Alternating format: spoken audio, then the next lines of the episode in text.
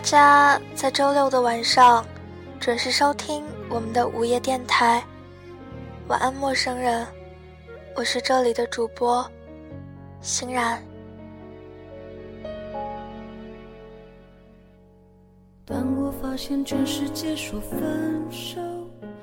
别让一个人为你生气太久，去道个歉吧。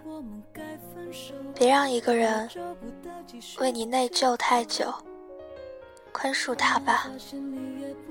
今天是一月二十四号，此时此刻你们听到的歌曲来自于蓝又时，《全世界分手》。希望这首歌曲能够带给你们一个不悲伤的夜晚。分手，说了再见牵着的手，也分了手，感觉只是经过。其实我们每个人都一样，一边憧憬未来，一边怀念过去，但是偏偏只对现在感到无趣。也许。只有真的给你一次回到过去的机会，你才会发现，那些记忆之所以美好，只是因为你回不去了。而今天变成昨天，你同样会怀念，无论你过得好不好。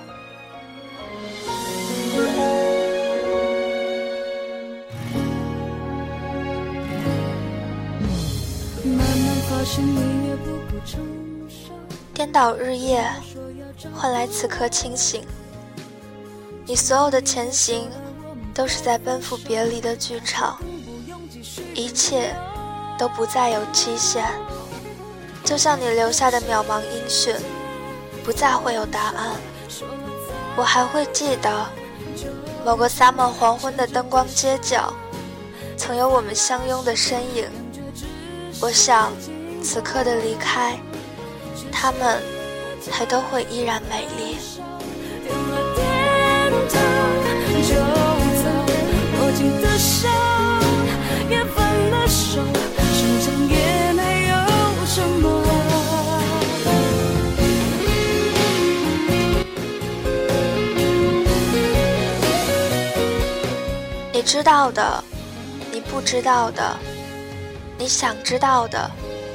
不想知道的，你必须知道的，你害怕知道的，你不可能知道的，还有那些可有可无的、物是人非的、嫉妒的、担心的、恐惧的、争取过的、揣测过的、琢磨不透的想法、事物和人。你终究和他们握手言和，然而最后选择妥协。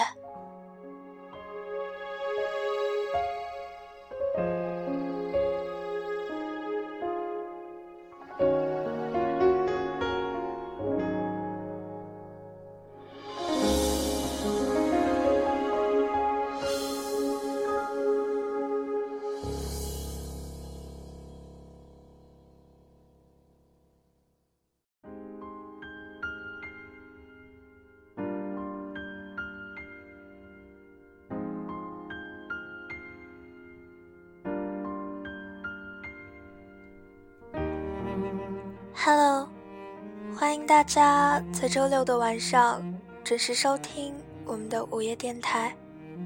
晚安，陌生人，我是这里的主播欣然。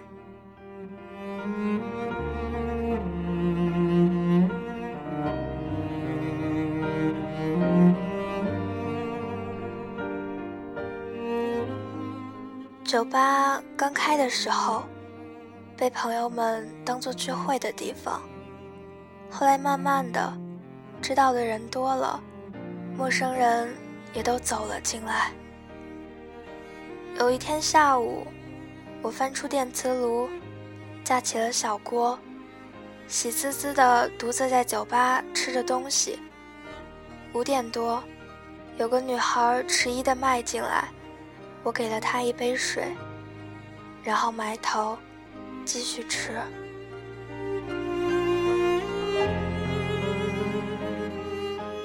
女孩说：“我能吃吗？”我保护住火锅，一脸惊恐。不可以，这个是我吃的。女孩说：“那你卖点给我可以吗？”我说：“你一个人来的？”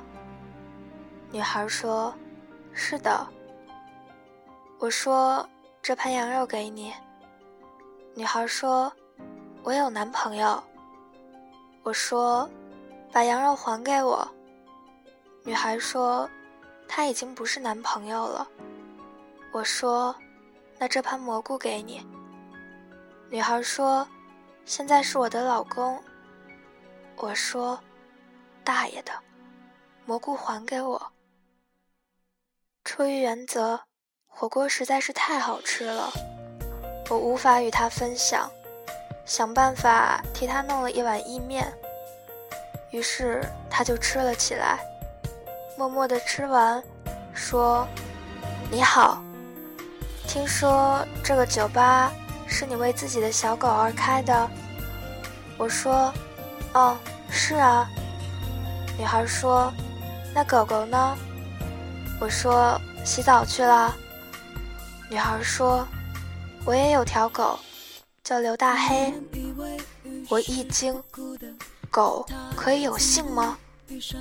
那听起来，安妮是不是应该改叫叶小然？女孩眼里闪起光，兴奋地说：“是啊，我姓刘嘛，所以给狗狗起名叫刘大黑。它以前是我住在城南小区里发现的流浪狗，那时候单位离得比较近，下班可以走回家。一天加班到深夜，小区门口站了条黑乎乎的流浪狗，吓死我了。我跟它僵持了一会儿。”他就低着头趴在了冬青树旁边，我小心翼翼地走过去，又不敢跑快，怕惊动他。他呢，就偷偷摸摸地跟在后面。我猛地想起来，包里有火腿肠，剥开来丢给他。他两口吃完，尾巴摇得跟个陀螺一样。我想，当狗狗冲你摇尾巴的时候。应该不用担心会咬人吧，所以就想着放心回家。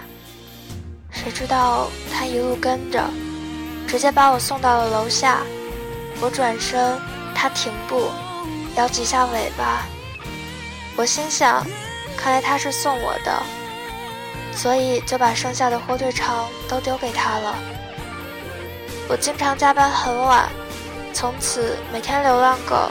都在小区门口等我，一起走黑漆漆的小路，送我回家。我平时买点吃的，等他陪我走完这段夜路，作为报酬，我就丢给他吃。我尝试打开楼道门，喊他到家里做客，他都总是高傲地坐着不动。我进家门，探出窗户冲他挥挥手，他才肯离开。有一天，我发现大黑不在小区门口，我四处看看，不见他的影子。于是我尝试着喊：“大黑，大黑！”这是我临时乱起的名字，因为我总不能喊：“喂，蠢货狗子，你哪儿呢？”结果草丛里稀稀疏疏，大黑居然低着头，艰难地走了出来，一瘸一拐，到离我几步的地方。默默地坐着，侧过头去，不爱看我，还挺高傲的。我心想，结伴这么多次了，他也应该能对我亲近点吧。于是我就壮胆，上前蹲下，摸摸他的头。大黑全身一紧，没有躲开，只是依旧侧头不看我，任由我摸他的脑门。我忽然眼眶一热。泪水就掉下来了，因为我看到大黑腿上全是血，估计是被人打断了，或者被车碾到了。他瞟了我一眼，看见我在哭，也不理我，只是舔了舔自己的伤腿，奋力地站了起来，颤颤巍巍地走着。他居然为我带路，他想坚持送我回家。到了楼下，我把包里的吃的全部都抖落在地面，冲回家里，翻箱倒柜，找着绷带和消毒水。等我出去，大黑不见了。我不停地喊着：“大黑，大黑。”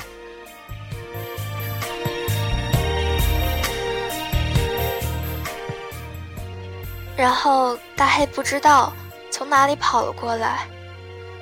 这是我第一次见他跑，跑得飞快，一瘸一拐的样子，特别的滑稽。我想是因为自己喊他的时候带着哭腔吧，他真不知道我出了什么事儿，所以跑得这么急。我打开楼道门，他不愿意跟我回去。怎么办呢？我看到他坐在路边，眼睛很亮。他哭了吗？我抱着他，擦掉血滴，用绷带仔细绑好。我说：“大黑啊，以后你就躲起来，姐姐下班带吃的给你，好不好？”大黑侧着头，偷偷的瞄我。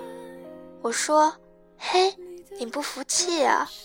你就叫大黑，大黑。他摇摇尾巴。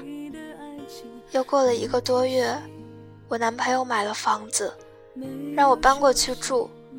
我问我能不能带大黑，男朋友讥笑我：养条草狗干嘛？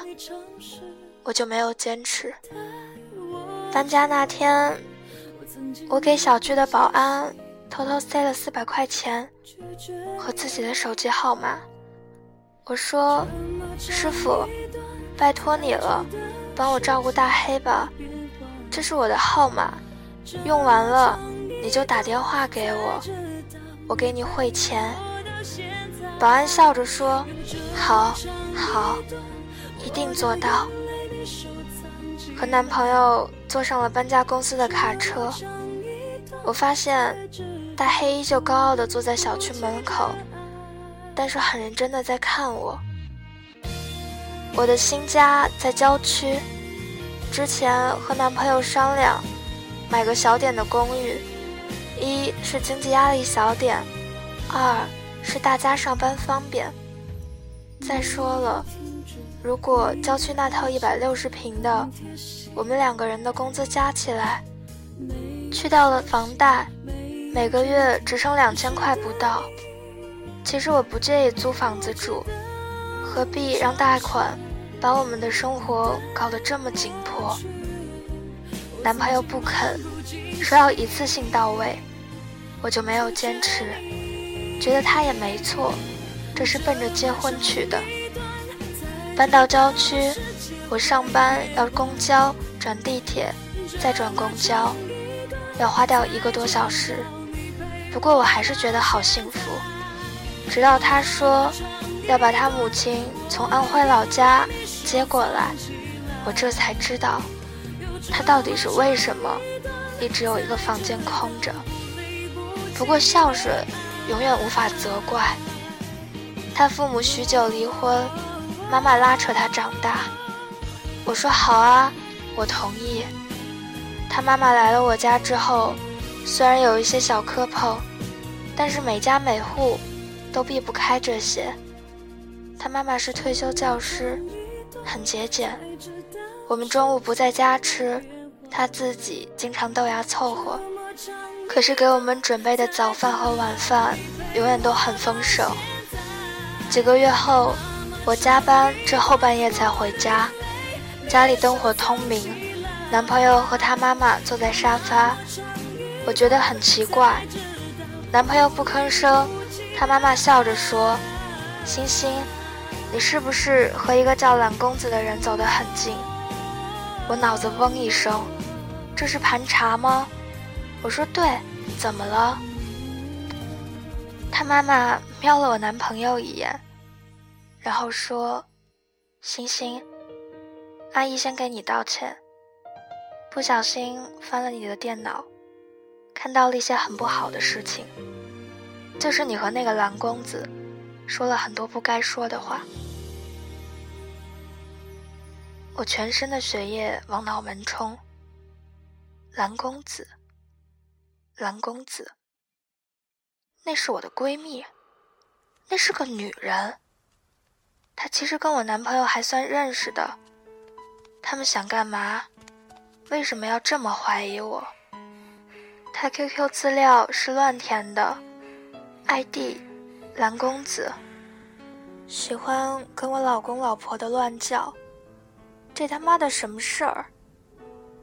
男朋友一夹烟头，说：“刘星星，你把事情说清楚。”我站在过道，眼泪涌出来，因为书房里的东西被翻得乱七八糟，我所有的资料丢了满地，卧室里、衣柜里全部都被拉开，我的衣服扔在了床上，甚至还有内衣。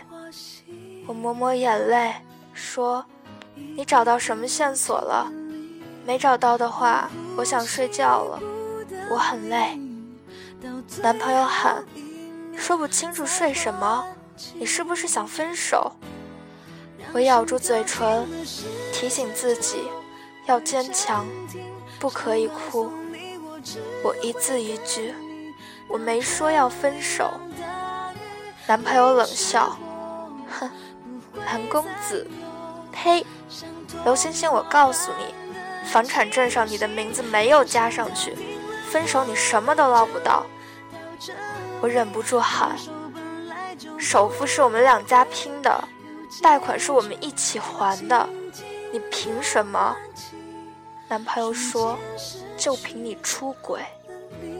出轨，这两个字批得我头昏眼花。我立马随便收拾箱子冲出门，他妈妈在后面拉我，说：“星星，到底怎么回事？那么晚外面特别乱，你别跑啊！”我说：“阿姨，您以后要是有了儿媳妇，别翻人家电脑行吗？那叫隐私。”男朋友在里面砸杯子，吼着：“让他滚！”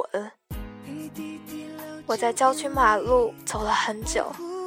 拖着箱子，一路走，一路哭。闺蜜来接我，她说误会嘛，解释完不就完了？我说她不信任我。闺蜜说，你换位思考一下，从表面上来看，这确实有戴绿帽子的可能啊。我说，那我现在再回去，是多丢人啊。闺蜜说不急，我这儿住两天，他们家也有不对的地方，翻聊天记录就是坏习惯。你别看他们现在牛逼哄哄的，你两天不回去，彻底消失，他肯定得着急。我将信将疑，关机睡觉，浑浑沌沌睡了几个小时，结果一条未接电话都没有，我觉得天旋地转。心里又难受又生气。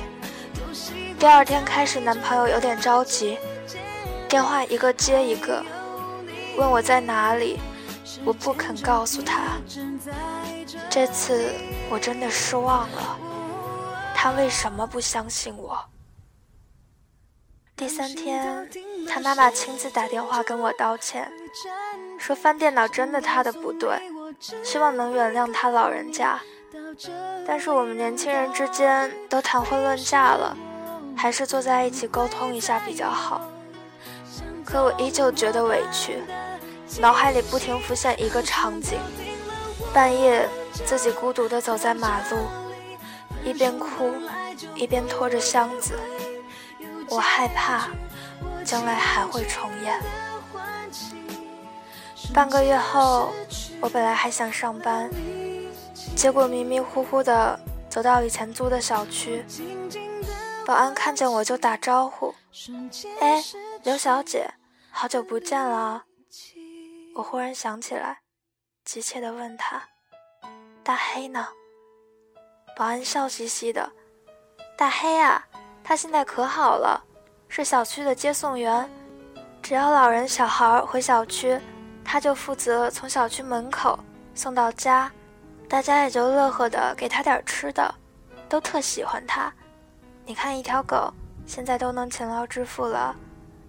刚刚好像看到吴大妈买菜回来，估计去送她了。”我心里忽然有点失落，跟保安没什么好聊的，准备走了。可是没走几步，就听见保安大喊：“大黑！”我转身看到大黑吧嗒吧嗒的从角落里跑出来，我忽然一怔，他张大嘴呆呆的看着我，眼睛里露出了惊喜。我相信他是笑着的呀。因为这是他笑着的表情，我蹲下来招手，大黑，大黑低头吭哧吭哧地走近我，第一次用头蹭我的手。我说：“大黑，你你还好吗？”大黑用头蹭蹭我，我站起来，姐姐要走了。保安说：“大黑回来，姐姐要走了。”大黑摇尾巴，我走一步，他就走一步，然后走出了小区。我不敢走了，停下来喊：“大黑，你回去。”他不肯，贴上来就用头蹭我。我忽然想哭，说：“大黑，现在姐姐也没有家了，你回去好不好？”保安快步赶上来。使劲地拽着大黑往回走，大黑没有出过小区，啊这次他怎么了？我不知道该往哪儿逃，昏头昏脑地走到广场，坐在长椅发呆。手机响了，一个陌生号码，接通，是保安。姑娘，我把大黑关在保安室里，他不停地疯叫，疯狂地扒门，我拗不过他。就去打开门，他立刻像一支箭一样窜了出去，转眼就不见了。我估计他想找你。狗这一辈子就只认一个主人，要是方便，姑娘，你带着它吧。我放下电话，眼泪掉了下来，张头喊：“大黑，大黑！”然后广场的一个角落里，就钻出一条黑狗。很矜持地走到我身边，熟门熟路趴下来，把头搁在我的脚面。我摸摸他的头，眼泪掉在他的脑门上。电话又响，是彩信，房产证的照片有我的名字。男朋友打电话说：“星星，我们不要折磨对方了。”其实第二天我就去申请加名字。刚办下来，你看我置之死地而后生，你还要跟我分手，我人财两空。妈妈想搬回安徽，我觉得很对不起她。我哭着说：“你活该。”她也哭了。欣欣，你别再理蓝公子了。我说：“我现在就住在蓝公子家里。”他说。星星，你别这样，你能回来吗？我说我去你大爷的！蓝公子是小梅，女的好吗？我去你大爷的！他说：“那星星，我们结婚好吗？”我拼命点头，说好。你让阿姨别走了。他说：“我知道了。”然后我又看看大黑。说我必须把大黑接回家。我男朋友说：“你在哪儿？我来接你们。”我告诉他地点，放下电话，觉得天比以前都要晴朗了。指着大黑说：“喂，从此以后你就叫刘大黑。”刘大黑，忘。刘欣欣自顾自地把故事讲完，我送了他一瓶樱桃啤酒。说后来呢？刘星星说：“我下个月去安徽办婚礼，我说：“大黑当花童吗？”刘星星说：“大黑死了。”大黑到我家了一个礼拜了，不吃不喝，婆婆比我都急，请了好几个医生，那些医生都说大黑就是老了，五脏六腑坏了，没有什么病。要是死了就死了吧，不用浪费钱买药的。但是婆婆还是花了一万多，说必须让大黑觉得舒服一点。刘欣欣擦着眼泪。说：“我下班回家，婆婆哭着告诉我，大黑不吃不喝，一点力气都没有。我一上班去，他却还是会努力爬起来，爬到大门口，呆呆地看着门外，一定是在等我回家。”刘星星眼泪不住，说：“婆婆每天买菜、做饭，可是都等我回家了。”大黑才会吃一点点，我要摸着他的头，喊着：“大黑，加油！大黑乖。”再吃一点点，很少的一点点。你知道吗？后来我请假了，陪着大黑，他就死在我旁边了，把头搁在我手里，舔了舔我的手心，然后眼睛看着我，好像在说：“嘿。”你别难受了，我要走了。刘星星放下酒瓶，说：“我现在想想，大黑那天为什么追我？为什么在保安室里发疯？为什么那么远来找我？他是不是知道自己要死了，所以一定要再陪一陪我呢？”我送了他一张卡片，上面写着：“我希望和你在一起。”如果不可以，那我就在你看不见的地方，永远陪着你。刘星星说：“谢谢你，我喜欢安妮，你要替我告诉他。”我点点头。他前脚刚走，垫着后脚就冲进来，喊：“你个狗逼，又送酒，本店越来越接近倒闭了。”我说没啊，人家要给东西的。你看，星星送给了我一张照片，是他的全家福，男孩女孩抱着一条大黑狗，老太太站在一边，笑得合不拢嘴。我翻过照片，上面有一行清秀的字迹：一家人。阳光在手指间。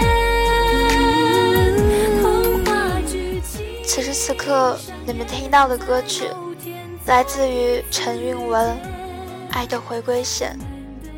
晚安，陌生人，我是这里的主播欣然。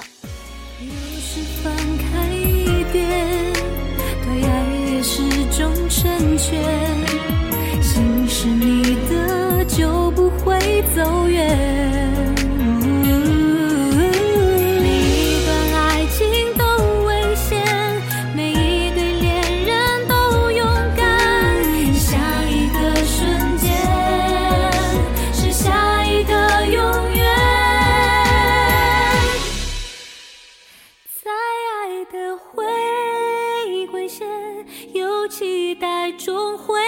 相见。天会晴心会暖阳光在手指间。